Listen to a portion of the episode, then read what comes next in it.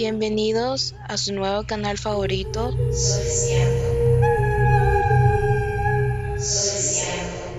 Contenido extra, random y de tu interés.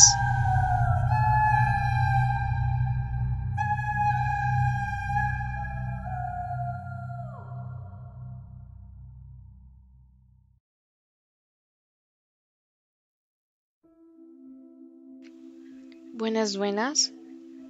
Gracias por acompañarme al lanzamiento de la primera temporada de temas que abarcan distintas ramas filosóficas. Acá su persona Carlin está para servirles. Continuando con la introducción, en esta primera temporada abarcaré mucho sobre la moral y justicia. Abarcaré sobre grandes exponentes tales como Jeremy Bentham y Emmanuel Kant además de desarrollar los siguientes temas, el imperativo categórico, el consecuencialismo, el utilitarismo, la deontología, entre otros.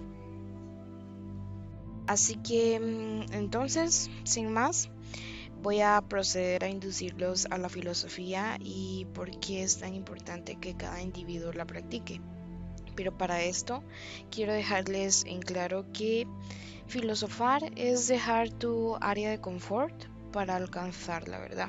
Y con esto les quiero compartir una frase de uno de mis autores favoritos, creador de la saga del Señor de los Anillos, J.R.R. Tolkien, y dice lo siguiente, no debe prometer andar en la oscuridad quien no ha visto el anochecer. ¿Y por qué comparto esto? Pues una de las cosas de las cuales que me he percatado es que todo lo que nos rodea es un claro ejemplo de lo que aprendemos. ¿Cómo así? Que todo lo que nos rodea es el producto de lo que absorbemos. Además, estamos en una era donde podemos acceder a la tecnología en un abrir y cerrar de ojos.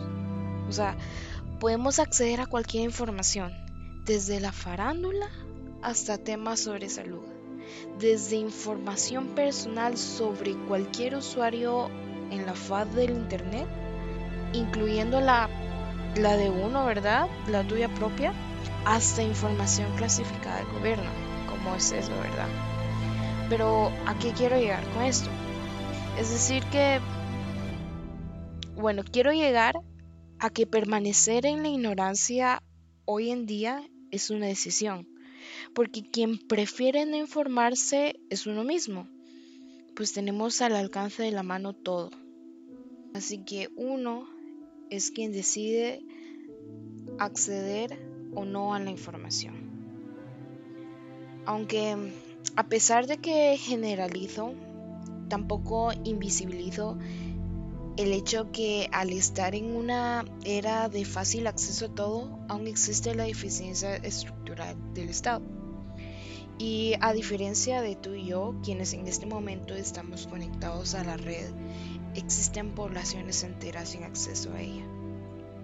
Entonces, eh, quiero dejar este interrogante al aire.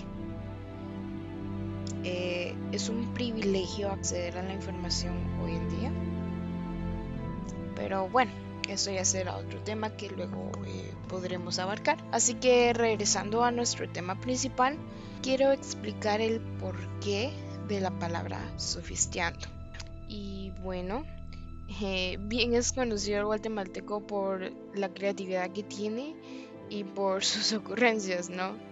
Eh, tenemos como ejemplo a nuestro ex Lord, que mencionaba en sus transmisiones dominicales bastantes, pero bastantes ocurrencias, tales como catizumbada, covidianos, ¿qué más decía? Ay, no. En fin, el guatemalteco es creativo. ¿Qué otros ejemplos podría aplicar? Eh, creo que vitrinear, chachalaquear, merequetengue, etcétera, etcétera. Aunque creo que merequetengue lo usan en otros países, si no soy mal, así que olviden eso. En fin, dejémoslo en guatemalteco ocurrente. Entonces, tomando este punto y la raíz de la palabra, la cual inicialmente era sofista, o sofistas, tenemos como resultado el famoso sofistiando. Y mm, la palabra sofista en realidad significa eh, sabio, sofistas, sabios. Pero existen múltiples versiones positivas, tanto como negativas, sobre estos personajes. También eh, quiero agregar algo de lo cual también tenemos que conocer y es la raíz etimológica de filosofía. Y bien, eh, filosofía está compuesta por dos partes, que sería de la primera parte filos, que significa ser amado, querido, y la segunda parte que sería Sofía, que pues meramente es sabiduría, ciencia, amor a la sabiduría. Entonces, un sofista era el encargado de compartir sabiduría, es decir, eran maestros y fueron los primeros, de hecho, en cobrar por su servicio. Podemos decir que acceder a sus enseñanzas era muy difícil, teniendo en cuenta que solo la clase alta se permitía ese privilegio. Básicamente la función de los sofistas era persuadir a su público, aunque los temas eran dirigidos más a la política. Y también eh, ellos recibían una remuneración sobre lo que impartían. Lo cierto es que a lo largo del tiempo se les criticó duramente por recibir esta remuneración de su trabajo, por compartir su sabiduría. Pero yo creo que como todo tema a debatir, presenta su respectiva dualidad, ¿no? Sus pros y sus contras, ventajas y desventajas, etcétera, etcétera. So, en lo personal también relaciono mucho a los sofistas con los fariseos pues prácticamente sus funciones eran similares. ¿Y quiénes eran los fariseos? Bueno, los fariseos son mencionados dentro de las religiones abrahámicas, tales como el islamismo, judaísmo, cristianismo, etcétera, etcétera. Y los fariseos prácticamente eran quienes enseñaban sobre las escrituras, la Biblia por decirlo así, debido a que la gente en ese tiempo no podía leer ni escribir muy similar a la situación de mm, los sofistas, ¿no?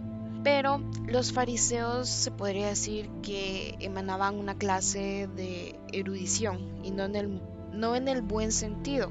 Tenían cierto complejo de superioridad y al ley ellos querían que los mandatos de la escritura se cumplieran sí o sí. Bueno, creo que esa última característica es la que los diferencia de los sofistas, puesto que los sofistas no te iban a obligar a pensar como ellos como tal. Por lo tanto, teniendo este término en claro, entonces, a lo que quiero llegar es que todos tenemos la capacidad de aprender, absorber e informarnos mediante cualquier medio a nuestra manera y a nuestro tiempo. Así que sin más, voy a retomar una de las principales cuestiones que mencioné al principio sobre el filosofar. Así que voy a dejar esta interrogativa para cada uno de ustedes y sería el porqué de las cosas, el para qué, sirve o de qué me sirve.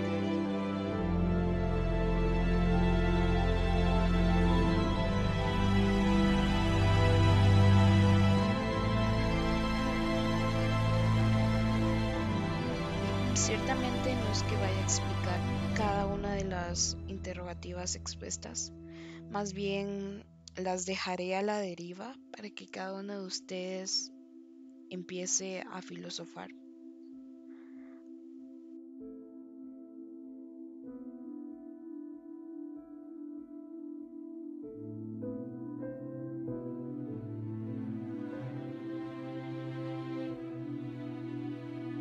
Estás escuchando el tema principal de Interestelar, compuesta por Hans Zimmer.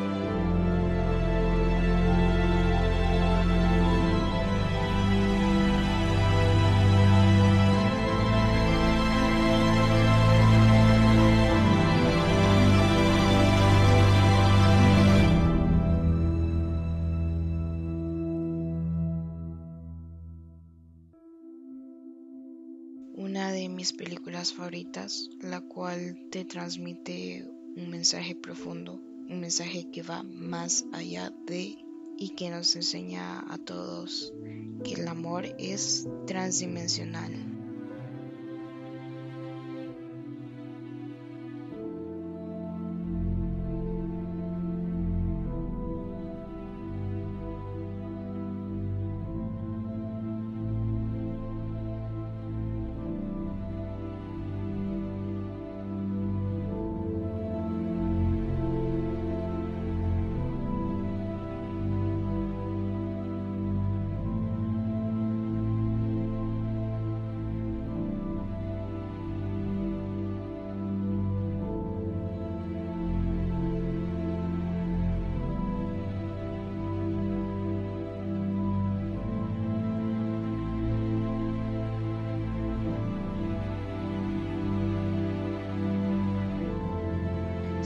Decir, así es como nuestra sesión culmina. Aprecio también el tiempo que han dedicado al escucharme el día de hoy. Y reitero, si has llegado hasta este momento, de verdad lo aprecio.